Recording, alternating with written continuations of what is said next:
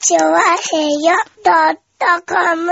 イタリアンゼラードクラブ。あの、本番直前までにさ、なんかさ、ああの、悪口言い合うのやめてくれる？なんか。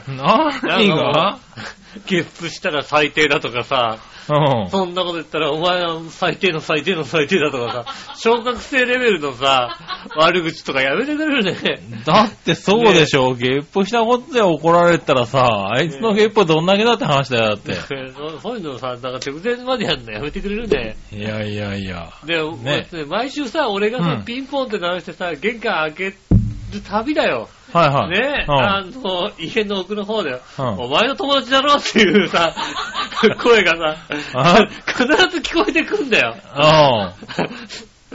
いや、だって、あれですもん、あなたがピンポンって鳴らすと必ず起こる出来事としては、おい、誰か来たぞ、この時間にって、誰だ、迷惑だなって、誰だよ、この時間にって、お前友達だろって、俺の友達がこんな時間に来ねえよっていう、お前友達だろって、じゃあお前が出ろよっていうやりとりがあっての、鍵を開けるですから、で、開けた結果が、お前の友達だったじゃねえかって話ですよ。もうん。う、もう、もうなんつうの？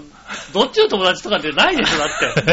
ねもう、もう、私の場合は、どっちのと、正直どっちの友達でもない。だから、俺が開けてもお前の友達だろって言ってるし、あいつが開けてもお前の友達だって。友達でもないもん。ね。はいうん。それが、だいたい、ろあれですよ。あの、いつもの、そうですね。はい、ルーティンですよ。もう、招かれたる客、ね。ね。仕方ないです。ねえ、いたじら始まる前のルーティンとしては、まあ、だいたいそれですよね。ねはい毎回、毎回来るたんびに、こう、そういうものが聞こえてきてさ、うん、俺だからいいけどさ、俺じゃないやつだったらさ、もう、もう来れなくなっちゃうじゃん、だってさ。確かにね。うねえ、俺だから別にいいよ、それはもうん。まあう。な。なんとも思わないから、いうんいけどもね。うん、ねえ。だってお前がにはもうちょっとちっちゃい声でやるから大丈夫だよ。うん。ねえ、まあ、確かにね、うん。僕以外の時はね、あの、うんもうちょっとあの、聞こえないように。聞こえないようにやるからねやります。からね。はいそれは、それはね、あの、土屋さんそれは大丈夫ですからね。そうそう、大丈夫です。そういうこと言うな。ねえ。うはねえ。い。ねということでお届けしております。イタリアンジェラートクラブでございます。え。はい。えーっと、2月のはい。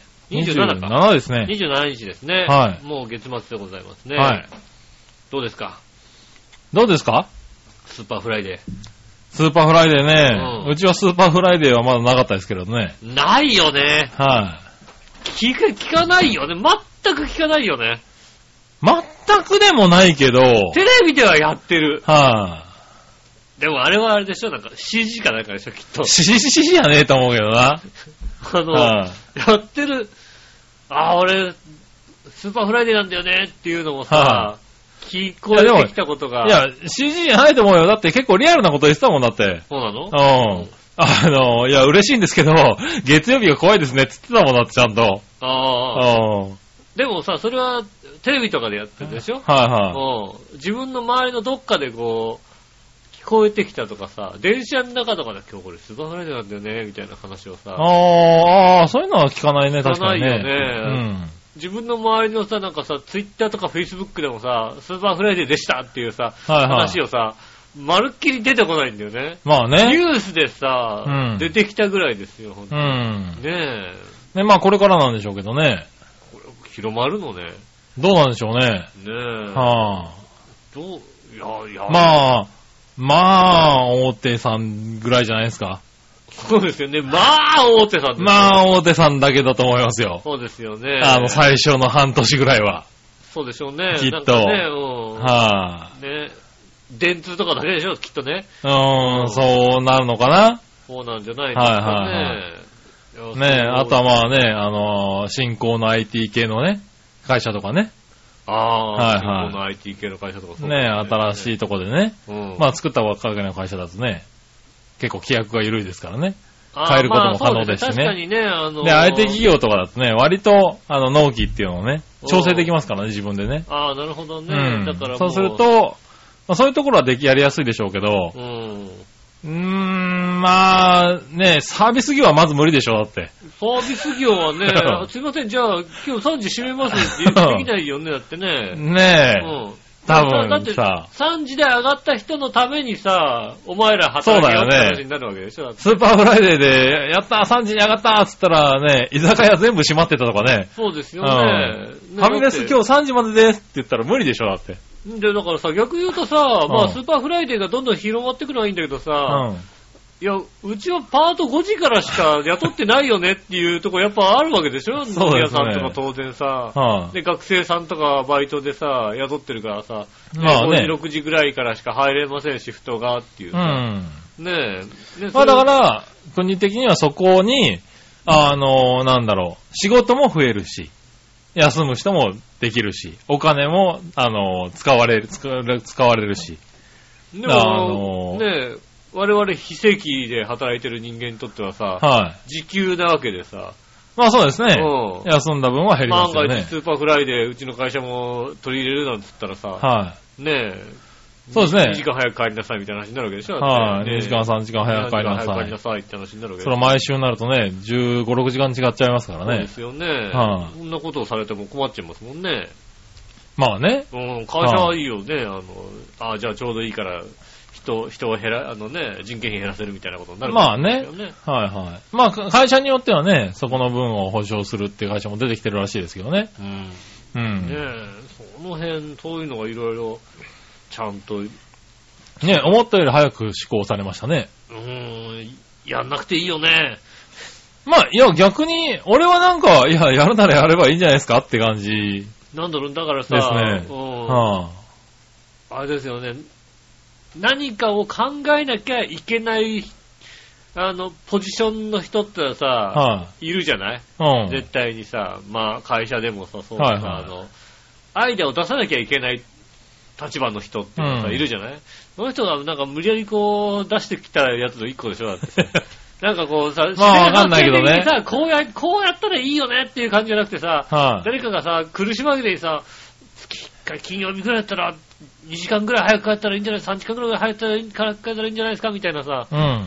そういうことをね、ねえ。まあ、どこから出てきたのか知らないけどそうもで、すね。あっという間に、ねあっという間に始まってね。始まりましたねえ。うん。まあどうなんでしょうかね。これが、びっくりするくらいなかったことになるんじゃないですかね。ねえ、まあね、これが今年の年末ぐらいにね、うん。どんなことになってるのかね。5年後ぐらいに、あ、なんかスーパーフライデーって合ってるような気がするね、みたいな、そういう話になるんじゃないのね。なんでしょう、スーパークールビズとね。うんそうね、スーパークールビズとかね。はい、あれれですかね、あの、半ズボンのね、スーツね、スーツ、半袖見ませんからね。ねはなんか、肌つとむさんがさ、い。着てた感じ着てた感じですね。うん。二の前にならなきゃいいですけどね。ねえ、はあそういうのもありますもんね。うん。うん。なのでね、なかなか流行るかどうかは難しいですけどね。まあねう、ん。業種にもよってやっぱりね、できるものとできないものがありますしね。そうね。やっぱり難しいところは難しいでしょうね。だやれる、やれる会社がかなり限られてくるよね。うーん、そうですよあね。やれる、だから、まあほら、どんどんどんどん歩調合わせていけばうさ、ん。結局、ね、あの、取引先も3時で終わるようようになってくればさ、そうだね、徐々にねうんこ。っちも3時でじゃあ帰れますよってことになるわけでさ、はいはいはいうん。まあ、ねえ、難しいよね。じゃあさ、もうさ、もうちょっとさ、全体的に緩くしてさ、なんかブラジル人みたいにさ、はいはうん、サッカーだから仕事やめようぜみたいな、今日サッカーだから仕事やめようぜみたい。いな。まあ。ね。うん、はいそういう緩さになって、なるのも困るわけでしょ、うん日本、日本人がさ、まあ日本はそうはならないだろうけどね。ね、なかなかならないですもんね。なのでね、うん。まあ、まあ、そん、なんかスーパーフライデーやったらさ、なんかさ、うん。あの、ススペインのさ、なんかおお昼寝タイムがあっても、みたいのがあってもいいと思うよね。ああ。シエスタみたいなやつだっけ？なるほどね。うんはいはい。そういう。まあだからそれをね、民族性もありますからね、うん日本人はそんな時間があるんだったらね、それこそ早く帰りたいっていう人も多いでしょうからね。まあそうですよね。はいそういうのもなかなかね、まあ、いた、本当に仕事の仕方をもうちょっとなんか選べるようにするのが一番いいかなとまあね思いますよね。うん。あだのからこれからなんでしょうね。これからその工夫うん。が出てきて、うん各業種ごとの、こうなんだろう、スーパーフライデー的なね、うん。ものが確立するのか、それともこのままなくなるのかとう。ん。うん。いやだとこですよね。だってやっぱりさ、ね、朝9時からスタートして、まあ、夕方6時までっていうのがさ、まあ大体そこは決まってるわけじゃないですか。ね。ねえ。まあフレックス制を導入してるところはまだそこはね、ずれたりもできるんでしょうけど、うん。だって本当にさ、その時間じゃなきゃいけない人がそんなに多いかって言われるとさ、まあそうだね。だから、うんだからそれこが業種によるところだよそうね。ですよね。はいうんだからその時間じゃなくていい人は本当になんか、ずらしてもよくったりさ、はいはいね長くしたり短くしたりできればうさ、ん。だからまあそういう業種が、うん今はスーパーフライデーができる業種ですよね。そうそう、スーパーフライデーって言わなくてもさ、はいでもそういうことができるようにね、まあねなっていくようなさ、うん。うん、ことにすれば、ちゃんと考えてね、頭のいいやついっぱいいるんだからさ、まあね。うん。はまあ、なかなかね、頭がいいやついっぱいいるなとは思うんだけどさ、まあ、頭のいいやつだけで考えてもなかなかさ、生まれないことも確かじゃないですかね。あ、まあね。うん。はい、いや、難しいよね。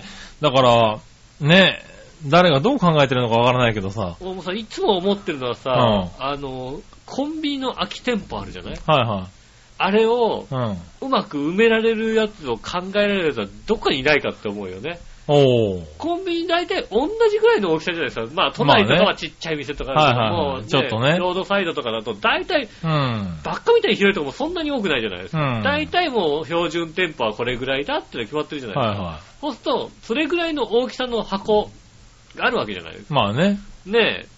それはね、それは、例えばまあコンビニがまあ潰れるとこ多くなってきてるわけじゃないですか。はいはそうするとその箱の大きさのちょうどいいものっていうのを、そのコンビニの会社の人が考えてさ、い。はいはあ、でもあそこ潰れたらこういうの出せばいいんじゃないかっていうのをさ、考えればさ、あの、潰れても良くなるじゃない？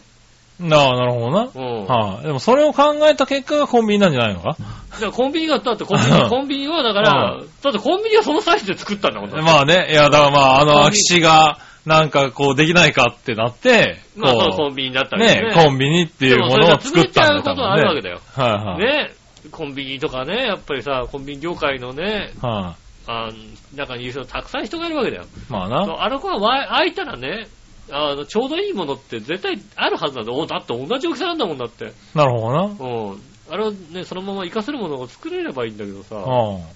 だってもう地方に行ってさ、ね、コンビニが潰れた後だなっていうのさ、結構あるじゃないですか。まあありますね。うん今ね、だいぶ増えてきてるね。う。うんん。そしたら大概がさ、結構な割合でさ、赤い看板の台湾料理のさ、店とか入ってるわけですよ。なるほどね真っ赤な看板の台湾料理ってまあだからそれが一番ちょうど使いやすいんだろうね。コンビニだよねっていう。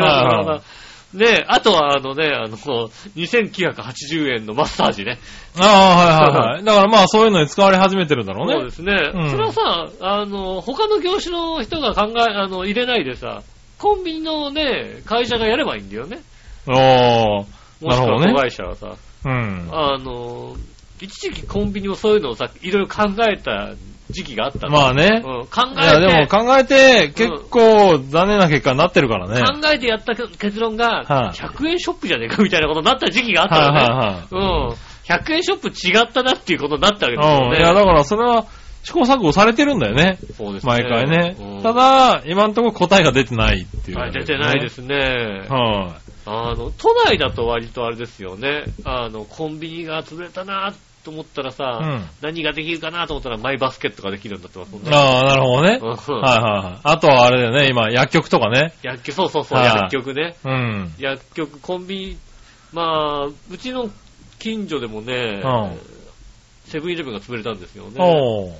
で、そこのセブンイレブンは確かね、僕らが引っ越してくる前までは、うん AMPM だったのかなああ、なるほど。AMPM で、AMPM が潰れてしばらく経ってセブンイレブンになった。うん。で、セブンイレブンも潰れちゃった。うん。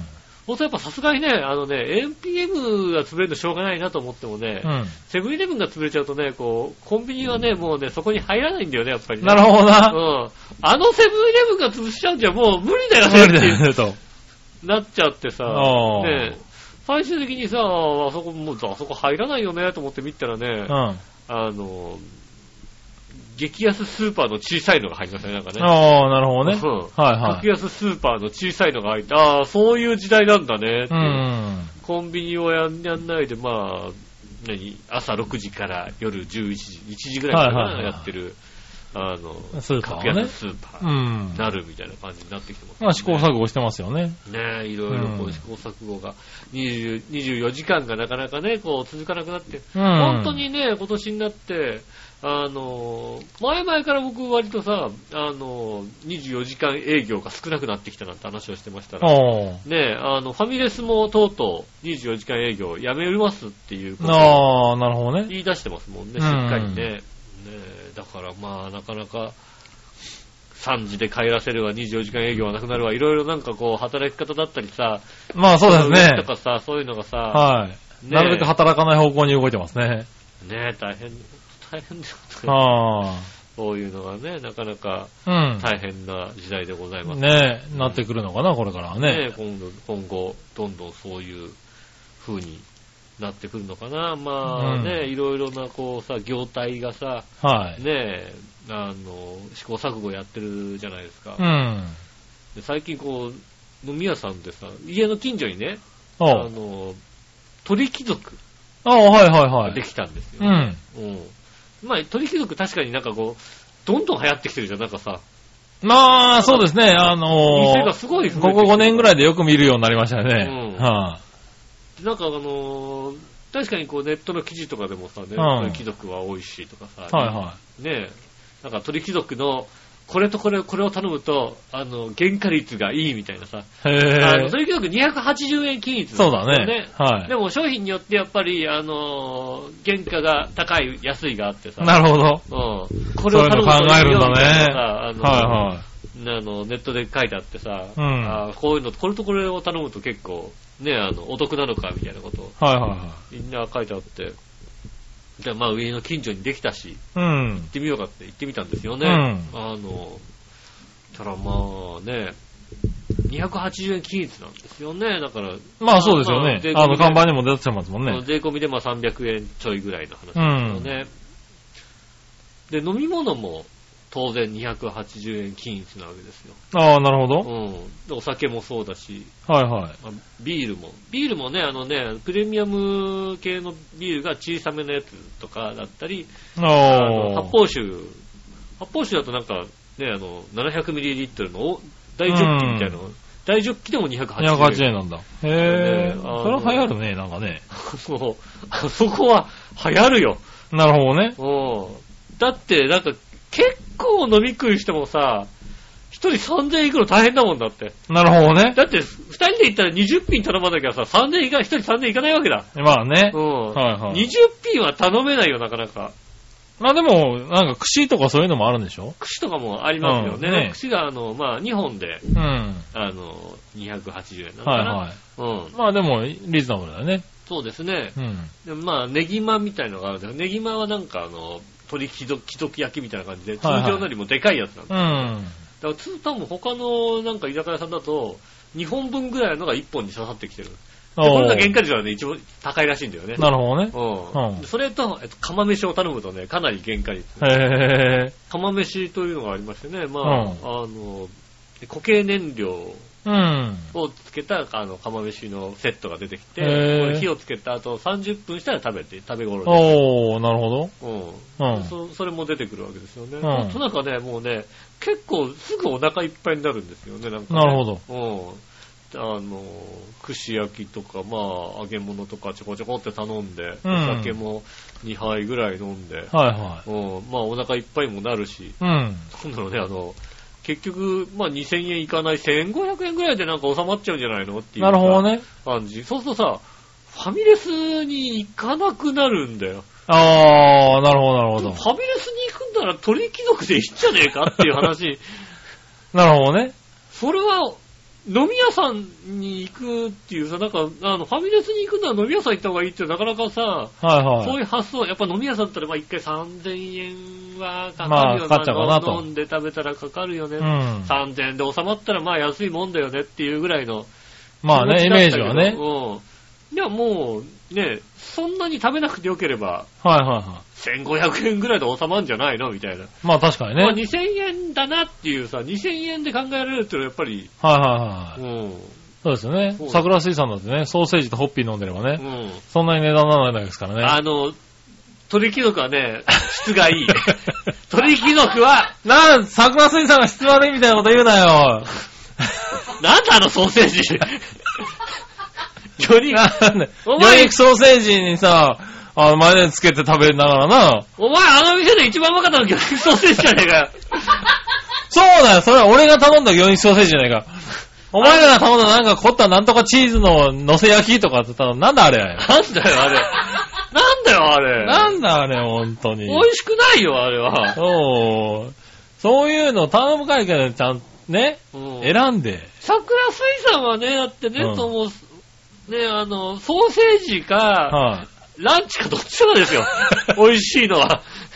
ランチはね、お世話になってね。ランチの、ランチのふりかけですよ、美味しいのは。そうね、生卵とね。ねえ、そはいれが美味しいわけですよ。ねえ、まあ、桜水産も美味しいですけど、一応美味しいですよ。はい、ねえ、でもとにか選び、選び方ですよ。く、うんはね、最近だから、なんか、そんなに今まで飲まなかったのが、うん。飲むようになっただってさ、鳥貴族行ってさ、うん。コーラ280円での、あの、お酒280円だからさ、いや、別にコーラでいいんじゃないの？お酒頼んじゃおうかなって思うじゃないなるほどなどうん。うん。ねえ、いやだからお酒頼んじゃいますよね。おー。うん。なんかもう、ねえ、あの、梅酒もなんか、山崎のなんか、うん。あああ、飯が熟出る成梅酒みたいなのんだ。がへあったりするんだよね。んうん。なんか、いい、それ、それもいいななんてことをさ、うん。これ280円みたいな話になるので、なるほどね。割とだからここんとこ、立て続けに、はいはあの、鳥貴族にい。へえ。行くようになっちゃってますね。なるほどね。うんまあ近くにね、そういうそうそうのがあればね。近くにあってね、はファミレス、ファミレス行くよりか安いかってなっちゃったらもい。うん。う、もうね、まあねう。ん。はいはお酒、まあ、飲んで、あれぐらいだったらまあ、納得いけるよねっていう感じになってきましたね。はいはいああ、こんこういうなんか、業態もあるんだねって。はい。だって、うん。まあそういうの流行ってきてるんだろうね。だからこそ店舗は増えてるんだろうからね。ほ確かにさ、他のさ、総合居酒屋的なところ行くとさ、そんなに空いて込んでないじゃん、今、本当に。うん。まあね。うんはい。だいぶ予約も取りやすいよね取。りやすいんですけどね。でも、鳥貴族、本当になんか、行くたんび混んでるもんね、ちゃんとね。まあや、そんだけねそう、安ければそうそうね。安くて美味しいからってなるんでしょううね。ん。ねえなるほどね。まあね、いろんな新しい美味しいお店とかね、安いお店とかあったりといろんな業態が大変だねってことを、まあね。まあ思いますね。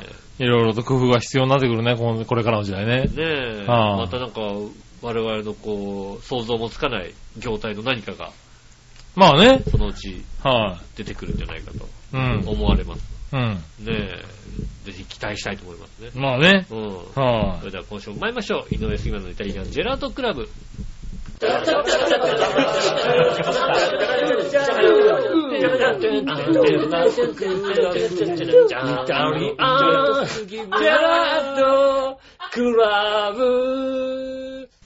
はい、どうもみなさん、こんにちは、井上翔です。い。杉村和樹でお届けす。しております。イタリアンジェラートクラブでございます。はい。何馬王でもか誰か捕まったの？捕まったんじゃないかな捕まったのかな？はうんねえ。まだな、あの、内容、内容はまだだから聞いてないんだけど、写真だけなんか送られてきたのを見たんだね。ねうん。内容は分かってないんで、ね。多分番組スポットをね、見た方はね、はい。分かってるかもしれないですけどね。うんはい。人の、人の番組スポットを使うっていうね。そうですね。はね番組スポットね、あの、ぜひ見てください。い。はい。バオでもかのね。馬王でもさねうん、多分ねうん、捕まったんじゃないか止な。まったのかなはあの、い。ね、僕ら聞いてないから分かんないけどね。そうですね。はい。どうなの？例えばさ、うん。収録した音源がうさ、ん。ね、うん調和表に届きました。はね、い。はい。で、こういった内容ですってね、来るわけですよね。おうその後に、うん誰かが捕まりましたって時に、はい。調和表は流すの流さないの？あ、確認ですね。うん。本人たちに。ああ、は ああ、捕ま、捕まったよっていう。はあはあ捕まったけど流し、流すの？い。どうするって。うん。いいな、流しちゃって。ああ、はああ、いい、いいって言ったらいい、いいっていいったら流しますよ、別に。はいいや、その放送自体がね、うん。捕まる要因になったら別だよ。ねえ。そその放送をね、あの、どっかの街のね、あの、街角でね、全裸で放送して捕まったって言ったらね、あの、うん収録して捕まったって言ったらね、流せないですよ、だって。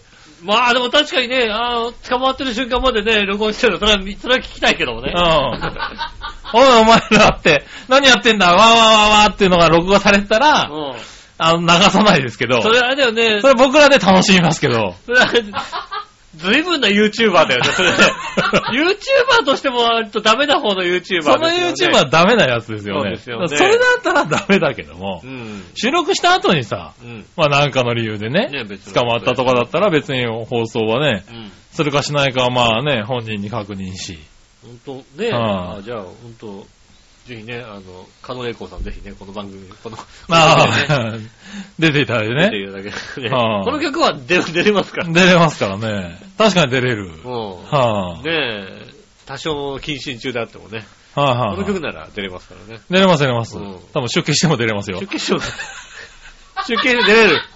出家して出れるか。出れますよ。うん。はそうか、そうか。あ、はその辺は出れます。あ、うん、その辺は出れますんでね。あの、視聴線絡みは出れませんけど、それ、そういうこと言うな。ね そういうこと言うな。ね。なんで、確かに出れないけども。ねえ、はそうはね、あのーイタリアンジェラートクラブがね、はいはいこう始まったね、頃さあ、、うん。ね、まだコミュニティでやってる頃ですよ。うん。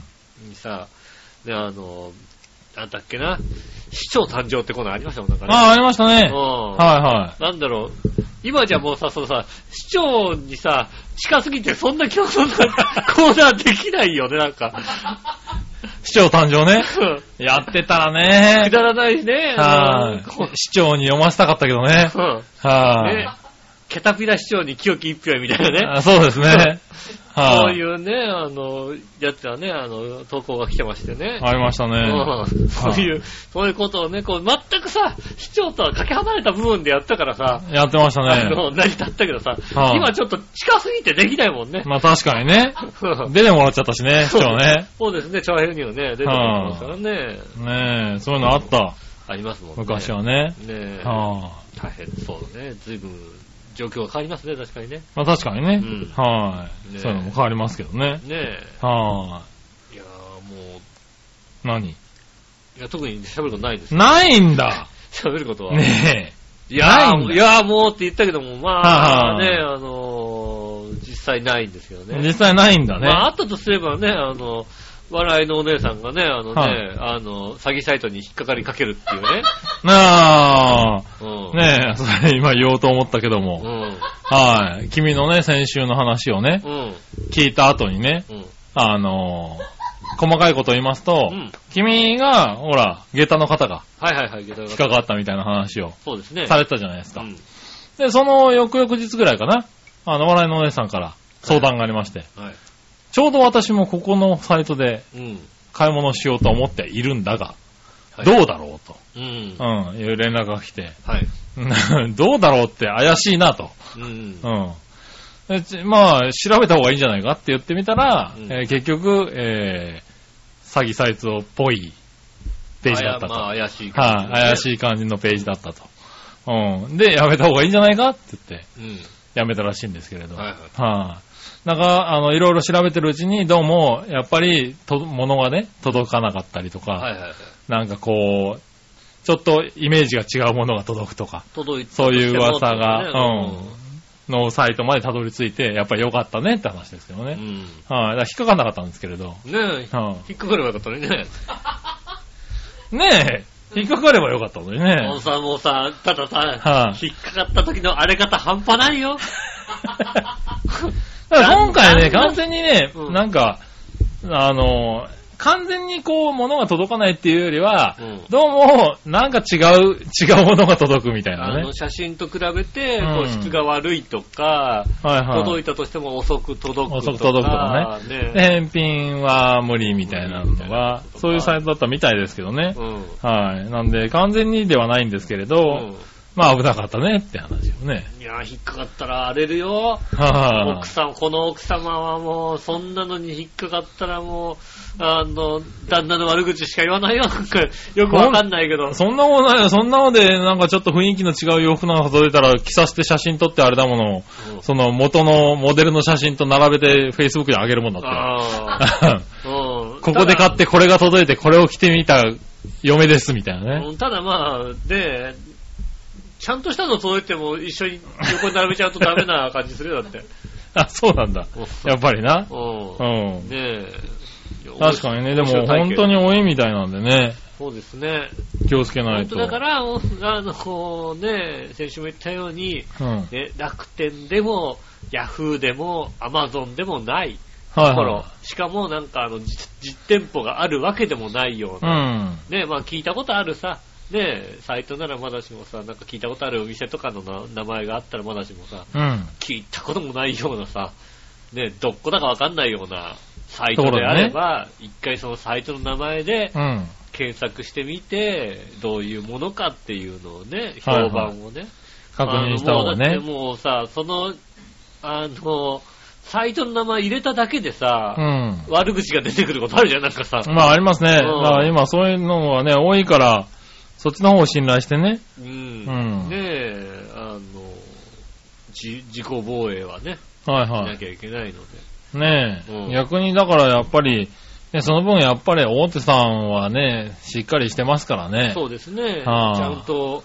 あの、詐欺サイト、ね、楽天とかだったらね、うん、あの、届かないとなったらね、楽天の方に報告すれば何かね、はいはい、あったりもしますし、ね、アマゾンさんとかも割とね、こう、配送。あ、そうですね。配送とかもね、うん、業者とかが選べたりとか、ねね、しっかり、うん、あのね、配送番号とかね、そうですね。ちゃんと届いたりとか、うん、結構しっかりしてますからね。アマゾンさんが本当にあの、本体の方にね、あの、文句言うと結構動きが早いですよね。ああ、そうなんだ。うん。うん。なんか、アマゾン、アマゾンの問い合わせのメールとかに送るとすぐ電話かかってきますよ。へえ。ああいうのってなんかさ、全然電話とかかかってこないとか、まあね、電話かけても、はい、通じないとかね。イメージがありますけど、なんか、すぐ電話かかってくる。へえ。ねそういうのもね、やっぱ、そういう方がいいのかなと思うよね。ただそういうところではやっぱり物がね、売り切れるっていうのはね。まあそうですね。ただだからまあ。どうしてもしょうがないとこだけどね。うん、やっぱりね、例えば、もう、物、何こう、か、カートに入れるの前に、うん。どれぐらいかかりますとか、はいはい、在庫がありませんけど、えー、ね、入荷次第みたいな、1週間以内とか、ねうん、入荷ね、ものがありますんで、1日ぐらいで届きますとかは、大体書いてありますから、そう言うと、まずそれを、ね、まあ、信用してね。それを見なきゃ、そういうのが書いてないところは怪しいなっていう話もありますしね。いろいろこう、あるんですよね、ほんとね。ねえ、うん、なかなか、だから本当注意しなきゃいけないんだこんなに身近に結構あるんだなと思ってね。ねえ。はあ、ありますので、うん。ぜひ気をつけて。そうですね。うん。はあ、いただければね。ねえ、なんかもう、そういう詐欺系はなかなかね、まあ、オレオレ詐欺とかはあんまりこう目の、身の回りで聞いたことはないですけどもね、はいはい、こういうちっちゃいね、やっぱり詐欺だったりね、うん、そういうのがありますからね。ねえ。はあこれだってね、引っかかってたら、チャーヒョ3人目だったところですからね。そうですね。もう3人目になったら随分な割合になっちゃうからそうですよね、うん。そうそう。そう考えると、なんか世の中やっぱり結構引っかかってる人多いのかなって思うからね。そうですね。はあ、ねそういうのにね、引っかかんないように。ねえ。ね注意しないといけないですよね、なかなかね。まあ、だってさ、そりゃそうだよね。やっぱさ、今さ、あの、物を売るサイトを作ろうと思った、まあ個人が作ろうと思った時にさ、うん、やっぱり楽天に登録するじゃん？アマゾンに登録するじゃん、まあ、そういう、まあわかんないけどね。最低でもそうしないとさ、はいはい。うん個人がやったとしたらよ。はいはい。もう、ある程度のさ、うん、ね個人がやったとしたら、そういうのに登録してね。はいはい。いや、まあでも、どうなんだろうね。やっぱ手数料もそれなりだし、うん、やっぱりしっかりしたシステムだからね。うん、あの、やっぱり個人でやる分には、やっぱり使い勝手は悪いところはあるよね。まあだから、まあね。そうそう。だからこそやっぱり個人でホームページ立ち上げてってなるんだろうけど、うん、そこをだからついてくるんだよね。その、詐欺サイトっていうのはね。まあ、うん、実際だから、少ないですよ、本当にそうやって。あ、少ない少ない。少ないよ、本当に。だから、うん、あの、ねえ、なので、はい。気をつけ、本当に気をつけてください。まあね。大大手以外は怖いですってことです。うん。なかなかね、ちゃんとしてるとこもあるんだけどね。もちろんちゃんとしてるところもありますけども、うん。ただね、今のね、インターネットの時代ね、うん、やっぱり、一歩待って、少し調べれば、何かしら出てくる。出てくるんだよね、ほんと。そうそうそうそう、うん、なんで、うん、ちょっと慎重になるっていうのは大切かもしれないね。そうですね。うん、あの、悪い評判も出てくる。うん。うん。あと、全く情報が出てこない。そうね。うん。はいはい。あの、もちろん悪い評判が出てくるのもあります。うん。うん。ね。でも、それ以上に全く何も出てこないところもあります。まあね。それも怖いですから。うん。ねそういったものもね、注意して、評判、ねなんとか評判って入れてくれれば、はいはい。ねすぐに評判が出てきますから、評価とか出てきますんでね。なるほどね。うん。はい。そういうのね、気をつけていただければと思いますね。思いますね。はい。ねえ、そしたらね、はい、今週、あの、僕がね、うん、さあ、あの、ちょっとね、あの、時間ができたんで、はいはい、家に帰ってきて、うん、ご飯を作ろうと思ったんだけど、うん、あの、久しぶりにこう自分のうちのカレーが食いたいなと思って。ああ、なるほどね。はい。家で作るカレー。家で作るカレー。お母さんが作っていたカレーっていうの、まあね、まあ、亡くなった後なかなか食べれないですから、ね。あ、亡くなってねえけどな、まだ くなってないまだ亡くなってねえけどな。亡くなってない。はあ、そうなのか。まだ亡くなってねえんだけど、うん。まあもう大人になるとなかなか食えないしね。そうね、母親のさ、で、母親も、うん、やっぱり、子供に向けて作ってたもんであって、うん、もういい大人の、なんだろう、息子、娘たちにはさ、うん、そのカレーは作らないわけだよ。もうレシピ忘れてるしね。うん。多分ね。うん。だからそういうのがあるから、でもさ、こう、子供にとってはさ、大人になってもさ、なんかこう、うちのカレーって言うとさ、うん、あのー、あるじゃない。まあ、皆さんあるらしいですよ。皆さんあるらしいですよ。僕は全くないですけど。そうそう。この話をね、なんでね、俺がね、うん、こう、喋りにくそうにしてるかっていうとね、あの、お前もね、あいつもねえんだよ。ないない、カレーなんかおかしいんだよ、これがさ。ないっていうのは。三人でいて一人しかねえっておかしいだろ、だってあの、なんだ。しかもあいつに至ってはあれだよ。あの、日曜日はカレーの日だった気がするとか言っときながら、じゃあどんな具を使ったったら知らねえって言ったんだよ、だって。うちはね、月曜日はカレーの日。なんでその状態でさ、うん、これってものがねえんだよ、だって。まあ、君は聞いてるよ、よくね。うちの、はうちのお袋は、うん何の、何の肉でも使ったわけ。あある肉を入れた。そうだなたまたま冷蔵庫にあったから、鶏肉を入れたり、牛肉を入れたり、豚肉を入れたり、そうそう肉を入れたりするわけ。で、ね、あの、カレールーにしても、はいはいたまたまスーパーで安かったルーを買ってきて、それを2個混ぜるから、あどの味かって言われたら、どの味でもないわけ。なるほどな。うん。あうちも割と2個は混ぜてたんだけどね。ただだから、あの、何？家で作るカレーは確かに違うじゃない？違うよね。うん。それがたまに無償に食べたくなる時はある。うん。うん。そう、それで食べたら、うん、笑いに、ああ、うちのカレーでよくわかんねえって言われてね。うん。わかんないよ。確かに俺もわかんない。そうなんだね。っていう。これはね、困っちゃってね。うん。はい。でも、うちはバラ肉だったんですよ、基本的に。豚バラ肉豚バラなんですね。はい。それには驚かれて。そうですね。やっぱ、あのなんだろう、カレー用の肉を使うのが一般的なのかなと思ってね。ああ。うん。いや、塊ではなかったわけ。塊もあんまなかったわけですな。そうそうそう。俺結構いい年までカレーが塊だっていうのは、給食が特別だと思ってたからね。ああ、塊の肉が。塊の、なんで給食はこの塊の肉を使うんだろうって思ってたぐらい、バラだと思ってて。ああ、はあ、うちはもう松田、松坂なんとかって え？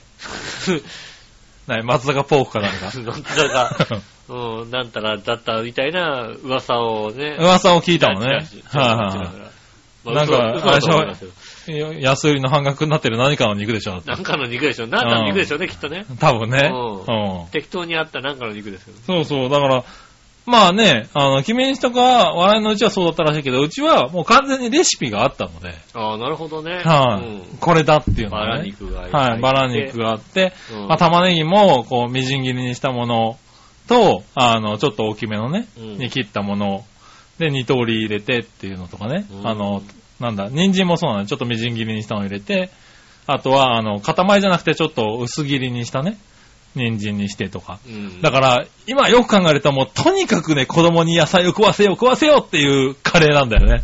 ああ、ダマくらかして。なんとかが枕かして食わせようっていううん。カレーなんだよね。ああ、なるほどね。はいはい。で、まあね、野菜とかも溶けてなくなるぐらいのもので、でも大人はそれじゃ足りないから、ちょっと残るやつも入れるみたいああ、なねな。るほどね。形もはい入れて形もって入れるんだね。なんで、結構中辛辛口で作ってもかなり甘いカレーになるんですけれど。ああ、うんなるほどね。でもまあそれが自分家の味で、うん十何年ぶりに食ったけどやっぱりうまいなと思うよね。ただ、うまいなと思うんだけど、ただこれを他の人に食わしてもうまいと思わないかもしれないなって思ったよね。今回。あーまず家のカレーがうまいなとは思わないじゃん。あ、そうなんだ。別にうまいなっつうか、あ、これがカレーだなって。あ、まあだから、感じはするんだけどまあ家で作るカレーは、こううんいうカレーだったらそういえばぐらいの気持ちであって、うんうん、あ、俺これが好きだな、やっぱな、カレーはって思うんだけど。まあ好きなんだね、やっぱりね。うんあなんか、あ不思議だな、それは不思議だなと思ったね、なんかね。ああーあねえ。なかなかね。うん今度ね、奥さんの作ってるか、作ってくるカレーをね、ぜひね。奥さん作ってくるカレーね。うん。カレー作ってもらったことあるだって。奥さんカレー作ったことはない。ああ。作る気もないと思うよ。作る気ないんだね。うん。だって自分家のカレーどんなんだか知らねえんだもんだって。いや、だから別にそんなさ、うん。どうでもいいじゃんだって自分家のカレーなんてさ。まあね。うはん。ねえ。多分カレーが好きだったんだよ、それは、きっと。君あ、は。なんかカレーが好きだったのかな？うん家のカレーきっと好きだったんだよ。はいはい全然カレー、カレーに興味ない。ああ、なるほどね。うん。はいはで確かに家のカレーも好きだ。あの、たまに本当になんつうの、うん家のカレーを食べたくなるじゃない？い。はいはいはで、やっぱ同じ感じでさ、うん家のカレーとは家で作ったカレー。い。まあ家で作ったカレーをね。うん、しかもなんかはい。2日目のカレーとかさ、あそうそうそうそう非常に美味しいじゃない？そう、なんで僕も前日の夜に作ってうん、翌日食べるっていう感じでね。うんね、当日も美味しいけど、翌日も美味しいわけだ、こう温め直したやつがさ、美味しいわけだよね。うんそういう気持ちもありながら、ああ、そうだな、でもな、うーん、1日、2日、3日、4, 4日は食べなきゃいい。いや、4 5日ぐらい食べなきゃいそんなけないかに食わなくてもいいだろ、別に。4日は食わなきゃいけないかなと思って、レトルトパックを買ってくるっていうのは僕の、なあ。うん、別にレトルトでいっか、じゃあ、みたいな。なるほどねなるということですよね。はいはいはい。うん。そうそう、だからずっとそうだったんだけど、なんか、そろそろ一回食ってみたいなと思ってね。なるほどね。うん。作ってみたんだけど、なんかこう、不思議なね、料理になったよね。まあ、うん懐か懐かしいというか。懐かしいっていうのはそういうことなんだろうなっていうね自分のこうね、うん。気持ちの中のどっかに、心のどっかにあったうん。ものですよね、きっとね。なんだろうね。うんうん。あるんですよねそういうのはあるんだなっていうのをね、ふと思った、うん。あれでしたけどね、今週はね。ああ、まあ、うん料理、まあ、ただ残念ながら、もう今ここにいる二人がそういうのが全くないタイプなんでね、こう共感がないっていうのは、ね。共感はそんなには、なんつうの、できやしないですそうなんですよね。うん。よく聞く話だよね。割とねうん割とね、はいまあまあ、あのなんでね、ああ、そういうのあるんだなと思ってね。やっぱりさ、なんか結婚したらそこで揉めるうち結構あるじゃないですか。ほう。家のカレーを奥さんが作れないみたいなさ。ああ、そういうことがあるんだ。あの、世の中は割とね、あのね、うんあの、奥さんの料理ね、旦那さんがね、うん。ダメ出しをできるんですよ。ああ、世はい、はい。の中。いや、まあできるんだろうけど、うん。でもダメ出ししたらそれで治ればいいんじゃないの？だからそこが、だから、そうだなニ。ュアンスが違うじゃないですか。確かカレーの、どこがどう違うっていうさ、ニュアンスがやっぱりさ、で、はいはい。あの、杉村さんほど、その家のカレーの特徴を捉えてない場合が男性が多い。ああ、はいはいはい。あのカレーが食いたいと。これをこうして、こうして、こうして、こうしなさいって言うんじゃなくて、はいこれじゃないんだっていうことを、そら喧嘩になるな。そうそうそうそう。せせっかくね、こううんカレーを作ってくれてねうん。うん。で、ね、で、確かあなたね、前回はね、こう、ここまで辛いやつじゃないんだよっていうからさ、うんもうちょっとちょっと甘めのルーにしてみましたかうん。で。食べてみたらね、これじゃないっていう話しかしないわけだ。ああ、うんそれはそうだね。具体的にそれどうするんだ、じゃあどうなんだったらよくわからないと。うん。うん。ね男の人なんか特にさ、そういうさ、ご飯のさ、何かをちゃんとね、理解してないから。まあ、そうだね。うん。はあ、で特になんかこう、一人暮らしを経験してない場合だとね、あの、作ってもらって当たり前だったりもする場合があるよね。はいはいはい、あの、実家でずっといて、結婚してすぐその奥さんとこう、暮らし始めちゃうとか、うん、あの、作ってもらうのはもう当たり前の世界であって。まあね、料理ができちゃう奥さんだとね、うん、それなりに作るからね。そうですね。うんでもさ、そこのニュアンス的なものが違うとさ、どうしても、ね、はいはい、まあありますね。そう、それは喧嘩になるかもしれないね。水分量だけでもやっぱりさ、はいはいはい。ねこれじゃない違うんですね。なるじゃない、うん、そういうのがね、出てくるので。ああ、なるほどね。ねなかなかこう、うまく、それだけで喧嘩になるってのはやっぱりありますよね。ねああ、そうなんだね。うん。うん。いやでもまあ難しいよね、それ伝えるのはね。いやー難しいと思うよ。だからさ、自分家のカレーが染みついてるわけじゃない？奥さんもさ。多分ね。うん。はいはい。で、そういう、だ本当にそういう旦那さんがいると、うん、わざわざお母さんに聞きに行ったりもする場合があるわけです、ね、ああ、なるほど、なるほど。作り方をね。うん、ああ、偉いね、なかなかね。いや、なかなか、あれですよ、そういう世の中の奥さん、割と、そういう人はいます。いらっしゃるみたいですよ。うちも聞きに行こうかな、お母さんに。ああ。そう、娘さん覚えてないらしいんですけど。えっと。カレーどうやって作ってました旦那さんが聞くもんじゃないんだよ。だからさっき言ったよね、今ね。あれ？再現する方が聞きある。あの、うん、ね、旦那さんが奥さんのお母さんに、あの、あなたの娘さんの、ね、実家の味をね。僕、実家のあれじゃ、だって奥さんが一番知ってるわけでしょ、だって。うん。ねで、そういうね。まあね。うん。はあ、聞きに行ってもいいけどね。まあね。うん。はい、あ、そういったのをなんか気に入ったりもするらしいんですよ、ね。ああ、そうなんだね。うん。大変だね、なかなか。なかなかね、世の中こう、うん、でもそれぐらいね、なんか大切なもんなんだろうね、なんかね。カレーの味、ね、そういう。味はね、はい、やっぱね、家庭の味、うん、ねえ。まあカレーも、ね、味噌汁とかでもそうでしょうからね、多分ね。いや、味噌汁一つで、本当にね、違うって言ってましたね、確かに。ねあの、フィリピン人の方と結婚した人が言ってましたもんだって。どんだけ教えてもね、味噌汁はうまく作れないって言ってましたもんだって。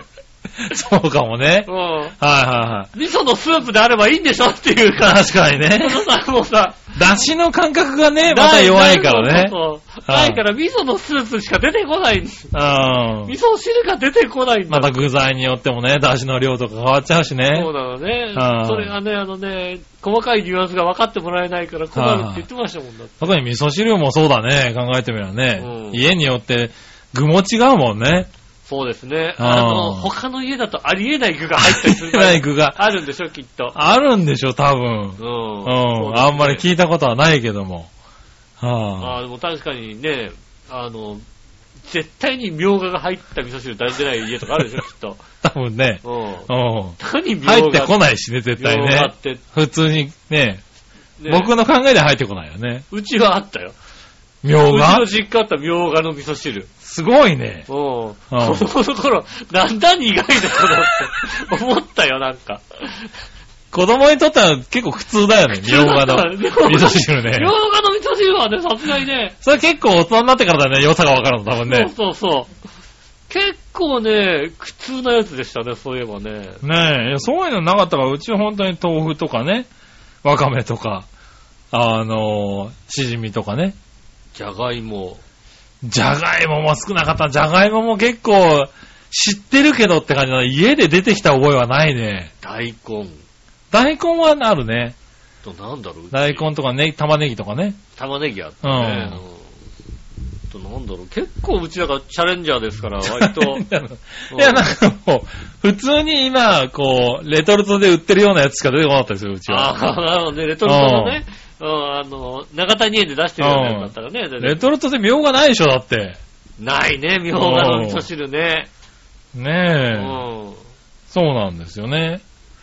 ね確かにそうだ。そう、だから他人、他の人を聞くと、やっぱ、それは大きいかもしれないね。うん。味噌の種類もね、あるしね。そうですね。はい、ねえ、そう、確かに違うのあるかもしれない。はい、ねえ、そういうんで、喧嘩するんだね、みんなね。そうですね。これじゃない、あれじゃない。これじゃね。なるんでしょ。じゃあ好きなように作ってるんでね。喧嘩にはなりませんけどね。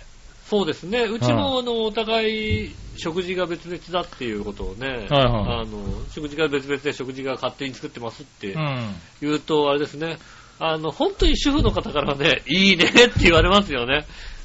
ああ、なるほどね。うんはいはい主婦の方とお話をしてて、あ、うちはあれですね、ご飯はもう、別々でもう何あの、あの、食べ、一緒に食べる、一緒に食べに行くことはあるけど、家でうん。一緒に作りますってことは、あ、まあ、もう、暇でしょうがなくてさ、家でさ、じ。ゃあ俺は作ろうかなとかそういうことはあるけど、うん。なんで基本的には、あの、もう、花、花から別々だから何？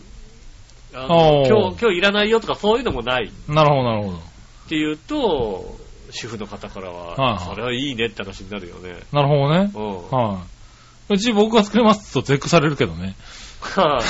あの、奥さんの分まで。うん奥さんの分までってか、奥さんの分だけ。分をね？うん、分をですよね。奥さんと旦那さんと一緒のものだって作んないもんね。まあ作んないからね。そうだね。はい確かにそうだわ。うん。うんねえ、まあまあそういうこともありますからね。そうですねああ、食ってなんか結構深いんだね。そうです。深いですね、ろろ確かにね。うん。ねえ、まあね、皆さんもそういうね、思い出があったら。そうですね。はあの、い。ね、カレーの味ね。カレーの味うんねね、味噌汁の味ね。旦那と喧嘩喧嘩した理由ね。そうですねう。ん食事で旦那とねん、周りの人となんかね、こう、トラブルがあっねたと。か。ありえない味噌汁の具ね。そうですね。ありました。いろいろありましたらね、何でもいいんで教えてください。はい、そしたら、はい。えー、コーナー行きましょう。はい今週のテーマのコーナー。イェーイえい今週のテーマ。今週のテーマはですね、えーっと、今使っているサプリメントですかね。はいはい。うん。行ってみましょはい。う。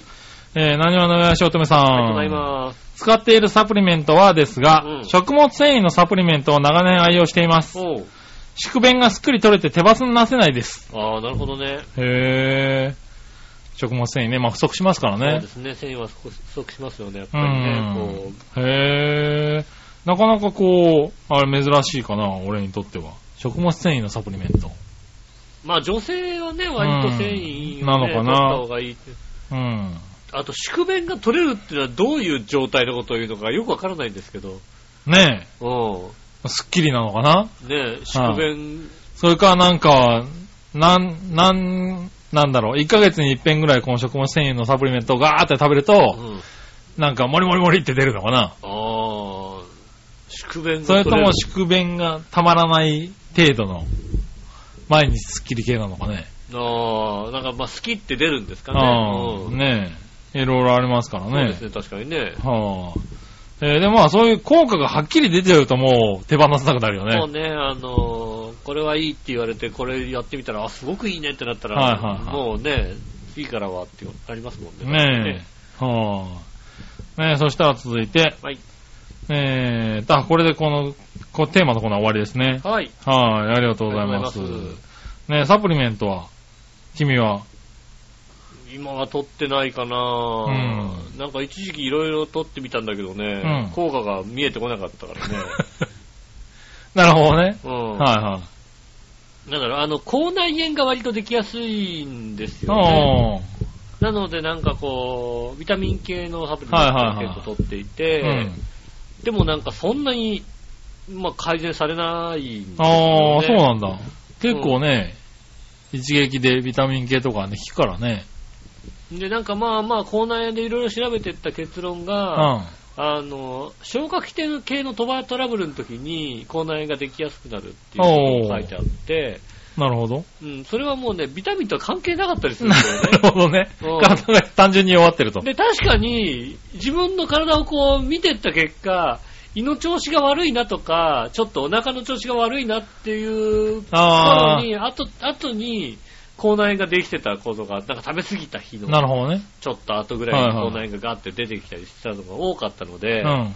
そっちだなと思って、なるほどね。うん。食べなくなった。だから、口内炎ができないような食生活をこう、食、食の、何、取り方だったりああ。あ胃の調子が悪いなと思ったらちょっと抑えるようにしたりしたら、割と口内炎ができにくいし、なるほど。できても、その原因が分かってるから、はいはいはい。うんサプリメントではなく。そうサプリメントじゃねえな、結局だと思って。なるほどね。うん。はいはい。取らなくなっちゃいましたね、なんかね。ああ、そういうことですうね。ん。はい。まあね、サプリメントも取るのがいいのか取らないのがいいのか。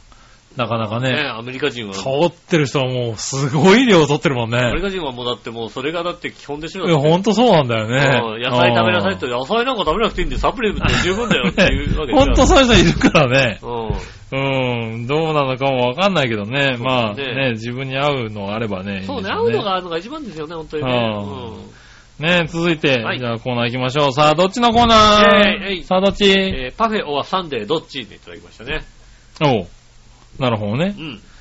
何話のよしおとめさん。ありがとうございます。パフェオアサンデーどっちですが、はい。基本的に食べないです。おう、食べない。でも店に入った時にパフェしか見えないか、パフェしか見ないからパフェに一票。うん。おう。パフェしか見ない。パフェしか見かけないってことなんですかね。ねえ。うん、確かにパフェしか見かけない。うーん、そうか。どれがパフェでどれがサンデーなんだ？な、なんとかパフェだったらパフェ？なんとかサンデーだったらサンデーそうですね。違いは何？えー、っとね、うん。パーフェクトじゃないのがササンデー？だから日曜日出てくるのはサンデーじゃないですかね。日曜日出てくるのはサンデーなのね。平日は何？パフェなの？あのー、なんだっけな。まあ、いろんな、あの、定義はあるんだけども、はあ、まあ、もちろん、あの、ちゃんとした決まり、決まりみたいのはないんですよね。ただ日本でなんとなくされてるのは、うん、あの、パフェ容器に入ってたらパフェ。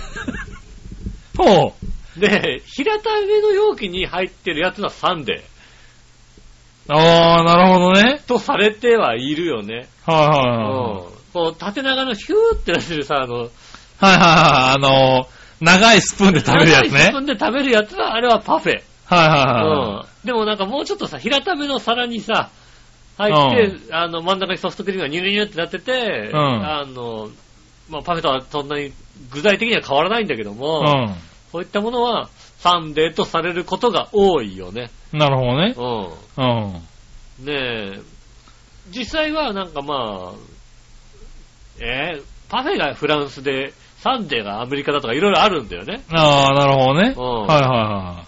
ねえ。ねえ、まあ、そうだよね。確かそんな、あの、違いはありますけど。なるほどね。うん。はい。まあね、あるんだね。そうですね。あんまり気にしたことはないけどね。うん。でもなんか、そう言われるとサンデーを食べちゃうかな。あ、サンデーね、パフェを食べちゃうかな。ああ、なるほどね。はい。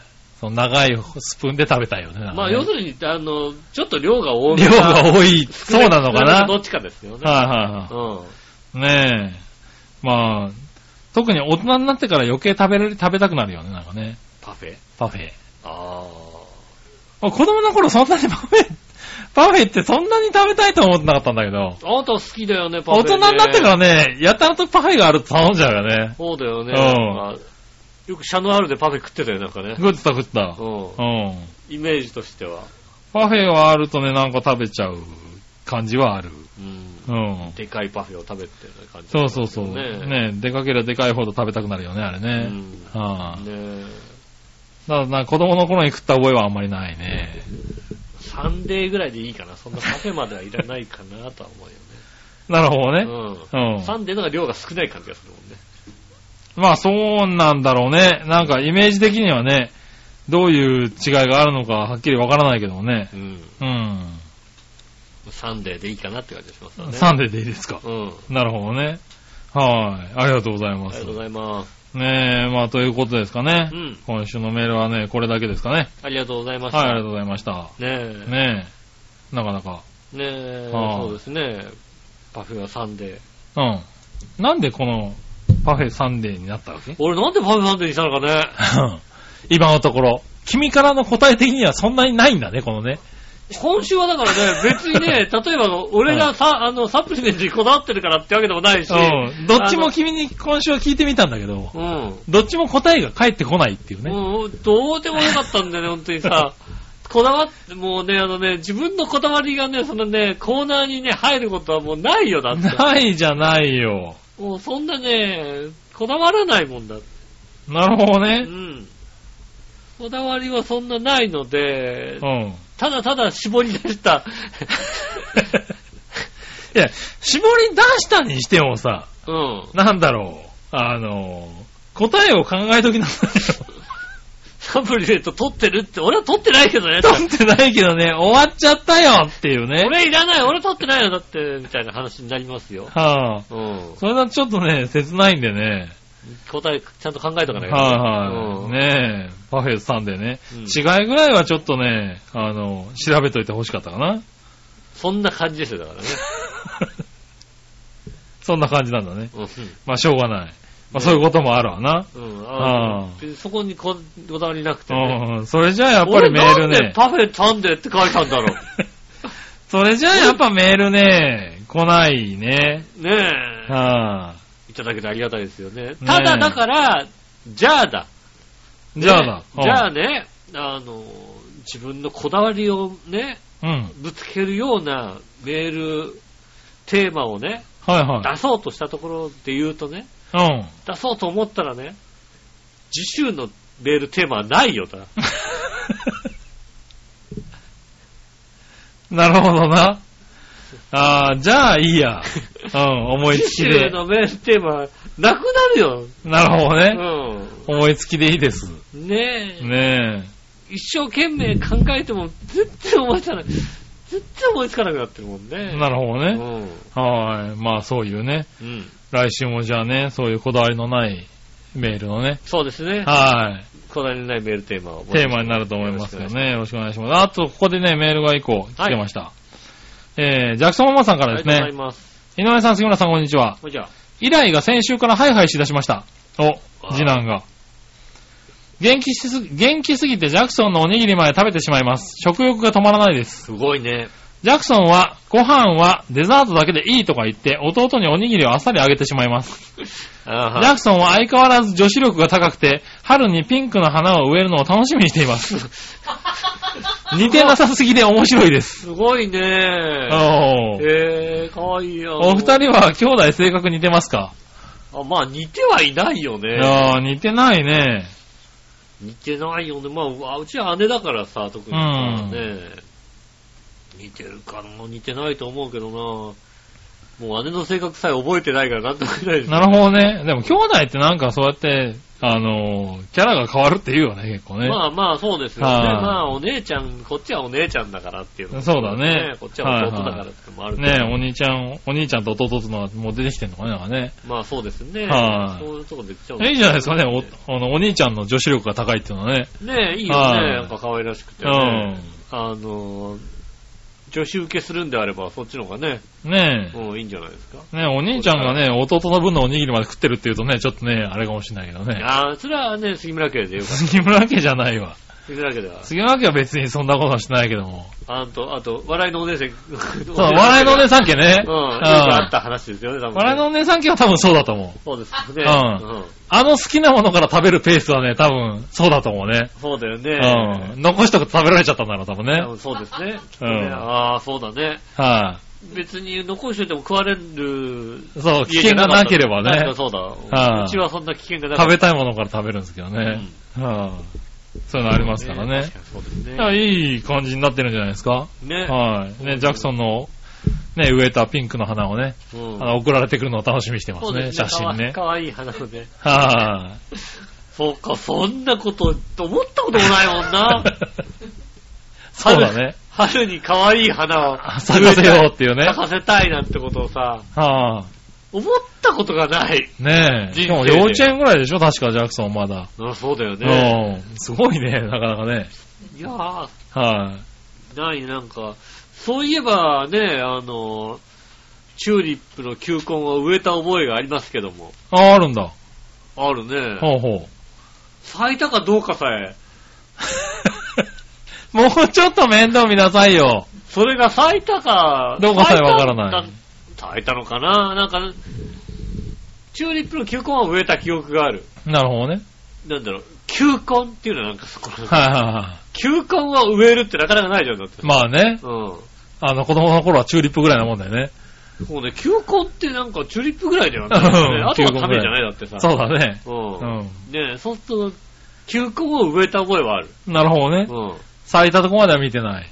咲いてそれが何色だったかなんてさ、全く、わからないですね。うん。なるほどね楽しみだった記憶もないよね。なるほどね。なんで植えたんだって話だよな。なんか植えなきゃいけなかったんじゃないの？学校で。学校でね。うん。学校で植えたんだったら最後まで見るだろ、ちゃんと。見たはずなんだけどうさ、俺記憶にないんだなそう全く興味がなかったんだろうね。ん。なるほどね。うん。それはしょうがないな。そうしょうがないでしょ。うん植えたとは思うんだけどな。はいはねえ。い。ねえ、まあそれ楽しみにね、そうですね、楽しみにししておりますんでており。ますんで、写真をぜひ、はい送ってくださいませ。よろしくお願いします。はい。ということでございまして、今週もありがとうございました。また来週もメールをお待ちしております。えーと、来週のテーマですが、えー、ありえない味噌汁の具ってことでね、おー、なるほどね。ねもう発表。人から聞いた、ねえ。はい、自分家のね。うん。はい。自分家ではあれ、あの、普通だと思ってたんだけど、どうも大人になったらね、うん。違ったらしい。違ったってありえない味噌汁の具ね。はいあとは他人の家の、ね、旦那さんがこの味噌汁の具作ってって言われて、何それみたいな。嘘だろみたいな、そういう。そうね。ねえ。はいはい。なねえ、旦那からこういうものが食いたいと言われたんですが、食ったことがありませんみたいなね。ねえ、そういったですね、ありえない味噌汁の具ありましたらぜひ送ってくださいませ。えーっと、あち先ですが、調和表のホームページ、メールフォームから送れます。えー、調和表のホームページの一番上、お便りのところを押していただきます。メールフォームに行きますので、そちらからですね、イタジェラを選んで、えー送ってくださいます。よ。ろしくお願いします。直接メールも送れます。メールアドレスは、調和表アットマーク調和表 .com、調和表アットマーク調和表 .com です。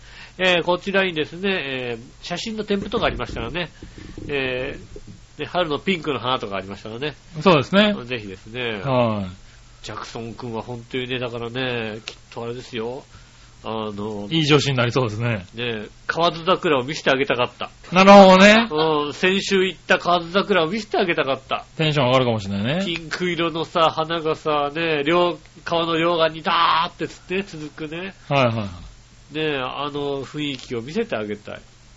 い。なるほどねう。ん。テンション上がるんだろうね。テンション上がるよ。うん。そしてね、もう手絞りのみね、オレンジジュース残してあげたいもんだって。そうだねお。ばちゃんがギューおばちゃんがギュー子供そこに興味ないと思うよ、多分。興味ないのかなはいねえ。若干恐怖を感じるぐらいの勢いかもしれそうないね。なのかなね。はそういったものもね、見せてあげたかったね。いうん。ぜひね、ちょっとね、大きくなったらね、そういうところも見せてね、行ってあげたいなと。